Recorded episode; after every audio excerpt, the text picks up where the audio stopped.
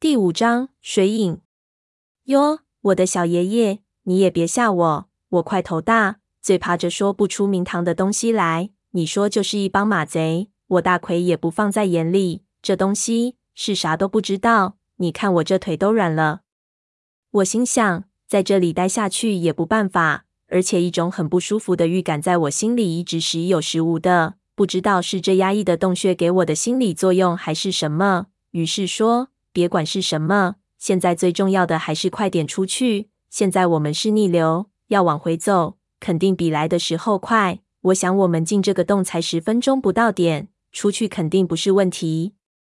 对对，小三爷说的对。大奎忙附和：“三爷您就说句话，大不了我们出了以后翻山过去，东西都我来扛。我力气大，耽误这一两天的功夫也差不了多少啊。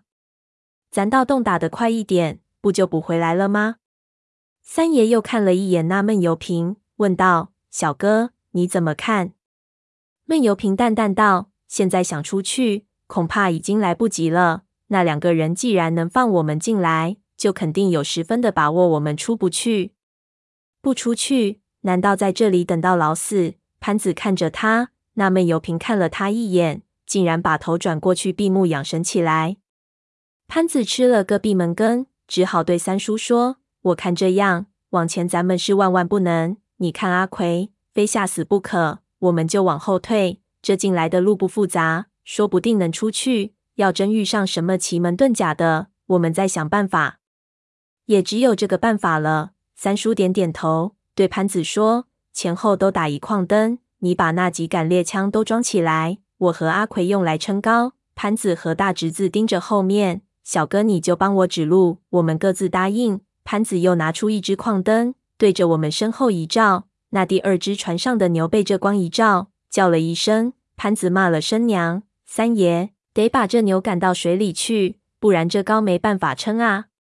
因为刚才矿灯是打向前面的，所以我们根本就没注意，早把后面还拉了纸船给忘记了。现在看到，不由骇然。看样子这两老贼考虑的真是周详。这洞的高度，那牛根本站不起来，不要说把牛赶到水里去。那一车的装备加上这牛，吃水已经很深了。我们人再上去，不仅篙子撑不动，还有可能会沉。这样子，这后面的这拖船就像一个塞子一样，把我们给堵住了。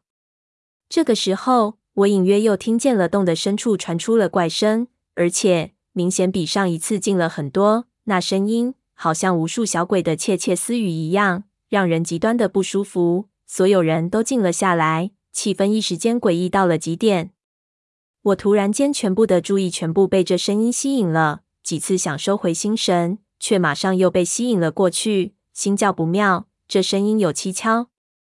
虽然知道，但是却怎么也回不了神，一时间满脑子都是这种声音。就在这个时候，不知道谁狠狠地踢了我一脚，我一个不稳就掉到水里去了。马上脑子里的声音全没了。几乎是同时，我看见潘子也掉了下来，然后是三叔和大奎，最后那闷油瓶带着一只矿灯也跳了下来。在水里，那声音模糊了很多，我们都没什么影响，但是用肉眼在水里看东西非常的模糊。我眯起眼睛也只能看到个大概。闷油瓶向我们指了指水下，然后用灯一照，水并不很深，能够看到水底一层白沙。他扫了一圈，既没什么植物。也没有鱼虾之类的，我实在憋不住气了，探出水去吸了一口，刚把眼睛上的水甩掉，突然发现一张血淋淋的脸从上到挂下来，两只眼睛死死瞪着我。我就这样盯着他，他也这样盯着我。我认出这个人就是给我们撑船的那中年人，一抬头发现他只剩下上半身，洞顶上一只黑色的大虫子正在啃咬它的肠子，不时还甩一下。我顿时就吓懵了，这不是只巨大到可怕的尸别吗？我的老天，这得吃多少死人才能长这么大啊！正在这时候，潘子的头也在另一边冒了出来，可惜他没我走运，还没等他明白怎么一回事情呢，那虫吱的叫了一声，把尸体一甩，直接一下就扑到他头上，扬起一对大螯，唰的卡进了潘子的头皮里。那潘子也算是个人物。这种情况下见他左手一翻，不知道什么时候军刀已经在手上了，直接把刀往那虫子的螯根下一翘，直接把他一只螯给挖了出来。要是我挨了大虫子这一下子，估计就得去阎王那里报到了。那虫子不知道从哪里发出“吱”的一声惨叫，另一只螯吃不住力气，被潘子顺势一拳推了出去。这一连串都是电光火石一般发生的。那潘子也没看见我，却直接把那虫子按在我脸上了。我心里大骂：这潘子太不厚道了！平日里说如何如何照我，现在一有情况，直接把这要命的东西往我脸上扔。你说你还有把军刀，老子就一双手。这下子要完了！那虫子还真不客气，直接就用它锋利的爪子割去我脸上的一块皮。我一咬牙，想把它甩开，没想到它几个爪上都有倒钩，牢牢的勾住我的衣服，有几个都直接勾到我肉里去了，疼得眼泪都出来了。这时候，那闷油瓶也浮出了头，一看我快顶不住了，赶忙冲过来，一下子把两根手指插进那虫子的背脊，一发力。一扯，一条白花花的通心粉一样的东西被他扯了出来。可怜那虫子刚才还占尽上风，一秒都不到就歇菜了。我把那虫尸往船上一扔，感觉像做了场梦一样。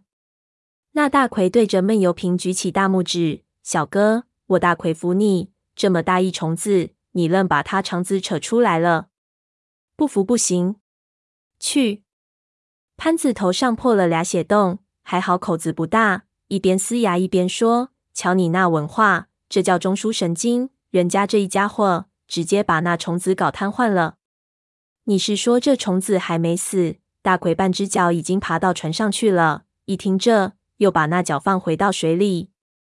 闷油瓶一个翻身上了船，把那虫子踢到一边，还不能杀它，我们得靠它出这个尸洞。你说刚才那声音是不是这虫子发出来的？”三叔问他。刚才听这虫子叫了几声，好像不像。闷油瓶把那虫子翻过来，我们看到在它的尾巴上有一只拳头大的六角铜制密封的风铃，不知道什么时候植进去的，已经铜绿的一塌糊涂了。那风铃的六面都刻着密密麻麻的皱纹。潘子一边绑上绷带，一边用脚踢了一下，那六角铃铛突然自己动了起来，发出的声音和刚才听到一样。不过刚才听到的非常空灵，好像幽冥里飘来的一样。现在这个听起来就很真切，看样子这个铃铛就是那个声音的来源。但是一定要和空旷的回声配合，才有蛊惑人心的作用。这六角铃铛里必然有十分精巧的机关，而且还能经历千年而不腐，估计是金银一类的东西。但是它何以能够自己响起来？我正在纳闷。这铃铛越发放肆的响起来，好像里面有个关不住的冤魂想逃出这封闭它的神器。可惜这东西太小，反而让我觉得有些可笑。潘子自顾自包扎完伤口，熟练的好像每天都会伤这么一回似的。那铃铛噼里啪啦的响，他听得心烦，就一脚想把它踩住。没想到这青铜的外壳其实已经老化的不成样子了。那铃铛啪一声，竟然被他踩裂了。